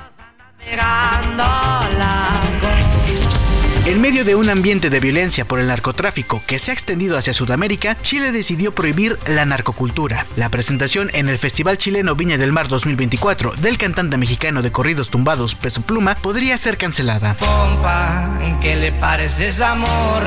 La controversia surgió luego de que el concejal de la ciudad Jardín, René Lues, envió un escrito formal a la alcaldesa de Viña del Mar, Macarena Ripamonti, para solicitar una revisión del contrato del cantante mexicano y revalorar su participación en el festival El concejal René Luez considera que las canciones de Peso Pluma representan una apología a la violencia, el crimen y la narcocultura. Pero es un artista que cuando uno se da cuenta de lo que representa no puede estar en Viña, a pesar de que hay un costo económico, un costo también seguramente de algunas funas que vamos a tener, amenazas que vamos a tener, la narcocultura hay que tenerla en cada rincón. Tras la polémica, ni Peso Pluma ni la organización del Festival de Viña del Mar se han pronunciado sobre el tema, por lo que la presentación del artista, programada para el primero de marzo, continuará en pie hasta que exista una resolución sobre la petición de René Lues. Pero Chile no es el primer lugar donde buscan prohibir la música de Peso Pluma. En Cancún, Quintana Roo, las autoridades también prohibieron los conciertos que promuevan la violencia, por lo que cualquier presentación del famoso intérprete de corridos tumbados ha sido vetada de la entidad. Y es que no solo las autoridades, incluso el mismo narco ha intentado parar los conciertos de Peso Pluma. Es el caso del cártel Jalisco Nueva Generación, que tachó de irrespetuoso y amenazó de muerte al cantante en Tijuana, Baja California. En A la Una le preguntamos a las personas su opinión sobre la narcocultura. Esto es lo que nos contaron. Creo que está bien que en algunos países hayan tomado la decisión de reprimir o, bueno, suprimir las canciones de la narcocultura. Ese tipo de canciones que incitan a la violencia no deberían de sonar en la radio ni en cualquier plataforma digital de música. Creo que algunas de las canciones no aportan nada positivo, al contrario, dan cosas eh, negativas a la juventud. Estoy de acuerdo en que otros países bloqueen estas canciones que son de un daño muy, muy actual que se hace a la sociedad. Así la percepción sobre la narcocultura de algunos mexicanos. Para la una con Salvador García Soto, Ricardo Romero. El entretenimiento con Anaí Arriaga. Y ya que andamos por estos temas del entretenimiento, pues ya está aquí, hoy en vivo y en directo en esta cabina también, Jessica, perdóneme, Anaí Arriaga. Te andaba confundiendo, mi querida Anaí. No te preocupes, ¿cómo estás? Bien, bienvenida. Excelente tarde para todos, muchísimas gracias. Oye, tenemos harto chisme, como dicen en el pueblo, por así para lavar. Harto chisme. Oye, ¿cómo ves esto del peso pluma? Exacto, justamente ibas a platicar. Y tengo sentimientos encontrados. Yo creo que sí no se debe normalizar la violencia que se está viviendo últimamente en las canciones. Y lo que está haciendo Viña del Mar y salen las instituciones y dicen, a ver, nosotros sí tenemos que hablar. Tenemos que hablar y decir, no podemos permitir la violencia que se hace de género, la violencia hacia el reflejo o como lo romantizan el narcotráfico. Ha pasado con las series, Claro. que muchos ya se creían Aurelio Ya- Casillas. Ya se creían el. el- Bueno, hasta el personaje se perdió en Aurelio Casillas. Claro. ¿no? ¿Por qué no la música también? Entonces vamos a ver en qué pasa todo esto y no solo lo de la presentación, sino el fenómeno general que es Claro, Peso porque hay que. eh, Peso pluma es un fenómeno en este momento a nivel pues global, ¿no? Y nos va a dar mucho análisis. Sin duda mucho alguna. análisis. Aquí en México pues, ya hemos normalizado este tipo de corridos, narcocorridos, ¿no? Porque, pues aunque están prohibidos por la ley, el gobierno los permite, ¿no? Suenan por todos lados. Bueno, y vamos, desde, no sé, tú, eh, creciste en Guadalajara, tengo familia en Guadalajara, somos de rancho. Este tipo de música la venimos escuchando y quizá la estamos normalizando, Sí. pero últimamente ya es mucho más específica. Claro, claro, y sí hay mensajes ya muy, muy fuertes en temas Antes de hasta las letras traían respeto a la familia. Sí, Eh, vaya, digamos, los corridos de los Tigres del Norte que en su momento escandalizaron eran pues eran canciones todavía cuidadas, ¿no? Y eran narraban hechos reales. Estos ya son apología de delincuentes, hacen apología de don Joaquín Guzmán Loera, de sus hijos, de eh, Mayo Zambada, de todos los narcotraficantes Del. Minilic, hay Del canciones, Sí, hay claro, canciones. que hablan de delincuentes, pues vaya. Y muchas veces son hasta pagadas, ¿no? Pero, pero bueno, vamos a cambiar un poquito de tema Sí. y te voy a platicar que el día de ayer en redes sociales se paralizó este tema de Wendy Guevara, donde sale y dice, le, le pegaron a mi amiga Paola. Eh, hace algunos días subí en, un- en Instagram un mensaje donde le piden matrimonio, el novio que se llama Jesús, ahora dicen que tiene y sufre mucha violencia eh, a través de violencia O sentimental. sea, primero le pidió matrimonio y luego la golpeó. Sí, pégame, pero no me dejes. Dios santo, qué cosa. Ese es un amor incondicional, ¿no? Pégame, O- o pero no me dejes. A ver, ¿No? ¿y qué hay detrás de todo esto? ¿Qué hay detrás de todo esto? Algún, bueno, el novio, el novio Jesús mencionó que inmediatamente que esto se viraliza, él sale y publica un video donde dice, a ver, esto que están diciendo no es verdad, temo incluso por mi vida, porque ella me ha dicho que ahora tiene todo el dinero para hacer algo en contra de, de mí, de mi familia, y hoy, hace algunos minutos, está presentando una denuncia en el Ministerio Público. ¿Él o ella? Él. Él. Jesús. O sea, él dice que lo están difamando, que él no la golpeó. No, que Pero estaban entonces- consumiendo algunas sustancias. Pero entonces, ¿quién la golpeó? Porque ella aparece en los videos él de Wendy narra, Guevara. Él narra que, que se cayó, o sea, que estaban Caray. Que estaban entretenidos consumiendo cosas que no deberían Que se consumir. pegó con una puerta. Que se pegó con un este buró y que ocurrió todo eso. Y que, A ver, vamos a escuchar los vamos audios, a ¿te escuchar los audios. Primero escuchamos a Wendy defendiendo a la amiga, este, donde ella especifica y pone en alerta a todos y dicen, mira lo que le está pasando, ¿no? El- novio le pegó, habíamos guardado respeto y esto es lo que dice la influencer. Bueno, su novio tuvo un- se peleó con, bueno, su novio la golpeó, su novio la golpeó. Yo la verdad no había querido decir nada, ni, ni Evelyn ni nadie, ya sabíamos, pero no quisimos decir nada por respeto a ella hasta que ella lo dijera. Ella ahorita no puede hablar mucho porque le duele mucho todo esto, tiene un hematoma en el ojo y se le desvió todo su tabique, lo tiene desviado, entonces necesita una cirugía. Ahí está lo que dice Wendy Guevara. Ella afirma que el novio, Jesús, la golpeó. ¿Qué dice el novio? El novio menciona que estaban eh, en una convivencia de pareja consumiendo algunas sustancias ilícitas y que todo se salió de control y que él se defendió. Esos golpes no fueron hechos por él, sino que se pegó con un buró. dice Wendy Guevara que tiene el tabique fracturado, ¿eh? O sea, eso no te lo haces tan fácilmente. Pues al menos que solo te estampes entre Pues sí, que te des de golpes ¿no? contra la pared. Pero vamos a escuchar lo que dice Sí, en la versión del novio de Paola. sientes tú? ¿Temes por tu seguridad? Sí, yo temo por mi seguridad y por la de mi familia porque pues por sus amenazas que pues que me mandan decir, así que, que me van a matar o así, que, que van a ir por mí o que van a contratar gente para que me maten. Ahora dice que él es la víctima de todo esto. Así es. Y se presentó ante el Ministerio Público a hacer esa denuncia. O sea que esto apenas está Apenas va a empezando. Vamos a ver Sí. qué sale detrás, pero en un país como este yo sí creo que hay violencia en contra de la mujer. Otro fenómeno que puede ser nada más cortinas de humo para distraernos de muchas otras cosas, que yo tengo otra frase del nopal, pero en corto te la, te la Ah, bueno, platico. ya me la cuentas ahorita fuera del aire. No se puede decir seguramente al aire. Gracias, Araí Arriaga. Un Fuerte abrazo, recuerden, pórtense muy mal. Pero, Cuídense muy bien. venga, vámonos con Oscar Mota y los deportes. Los deportes en A la Una con Oscar Mota. Señor Mota, ¿cómo está usted? Bienvenido. Mi querido Salvador García Soto, ¿cómo estás? Te mando un gran abrazo. Hoy un gran día para ganar. Pregunta eh, de periodista, periodista, yo entrevistando. Te quiero, Salvador. Hace 24 años, ¿en dónde estabas chambeando? Hace 24 Hace años en 24 donde estaba trabajando. Era en el yo año 2000. reportero Ok. De la fuente política del periódico La Crónica de hoy. Fantástico. Y columnista, pe- empezaba como columnista. Fantástico. Empezaba a escribir Las Serpientes Escaleras que van a cumplir 25 años. Toda este una año. vida, ¿no? Toda Toda, una una, vida. 24 años, justamente porque en el año 2000 es cuando entra Bill Belichick, a, en este caso a dirigir a los Patriotas de Nueva Inglaterra, que en ese momento eran un equipo de medio pelo para abajo. Habían perdido dos Super Bowls por ahí en el 85 y también contra Green Bay en el 96, pero fuera de ahí no pasaba nada con, con los Patriotas de de Nueva Inglaterra. Hoy Bill Belichick acaba de anunciar esto. It's with um, just so many fond memories and, and uh, thoughts that I you know think about the Patriots and, and I'll always be a Patriot. Look equipo y to es con tantos buenos recuerdos y pensamientos que pienso en los Patriots y siempre seré un Patriot. Espero volver aquí, pero en este momento sabes que vamos a seguir adelante y espero con ansias y entusiasmo el futuro, pero siempre estoy muy, muy agradecido por la oportunidad aquí, el apoyo aquí y lo que Robert, lo que has hecho por mí. Gracias. Gracias, Bill. ¿Te gustó mi traducción?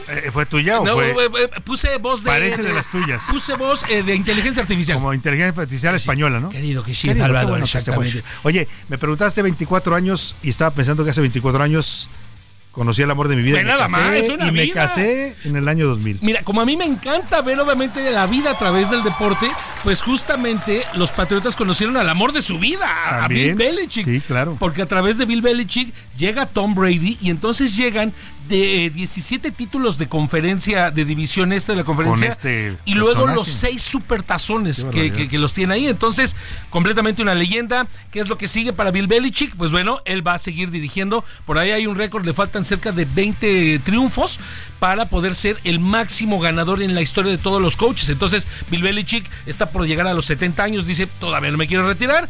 Por ahí entonces se rumora que puede llegar a los Chargers, o puede llegar a Atlanta, o puede llegar no sé. A donde se le antoje. Hay varios con equipos. esa con esa trayectoria. Y el día de ayer, querido Salvador, también Pete Carroll, que fue entrenador de Seattle, 14 años eh, como entrenador de ese equipo, eh, les da también un supertación, yo no más que perdieron, también dijo adiós. Y Nick Saban, también cerca de los 70 años, les dice adiós a Alabama. Entonces se juntaron 24 horas de despedidas de grandes maestros en la NFL. y Varias y el jubilaciones, americano. Por último, querido Salvador, Ulala, eh, chulada, dijeron por ahí, tus chivas, tus chivas rápidamente tienen a un Zinedine Zidane, tienen a un Zinedine Zidane. Y yo me sorprendí cuando vi el, el titular ayer en, en los periódicos. Las Chivas contratan a Zinedine Sí, Zidane. ¿Cómo?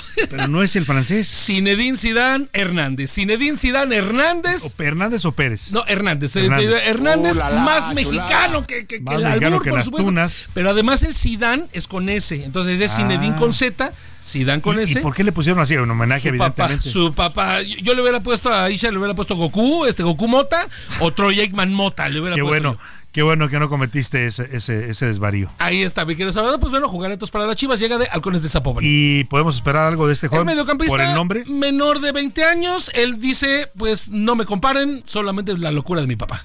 Bueno, pues vamos a ver si juega por lo menos parecido. Tantito, ¿no? Con un 10%. con que tenga una uña de Zinedine Zidane, ya ganamos. Oye, Muchas gracias, Oscar Mota. Nos despedimos de usted. A nombre de todo este equipo le digo gracias. Le deseo que pase una excelente tarde, que tenga provecho en su comida. Y ya sabe que todos aquí, todo este equipo mañana lo esperamos de muy buen ánimo y con muchas ganas de informarle en A la Una. Hasta pronto. Por hoy termina a la una con Salvador García Soto. El espacio que te escucha, acompaña e informa. A la una.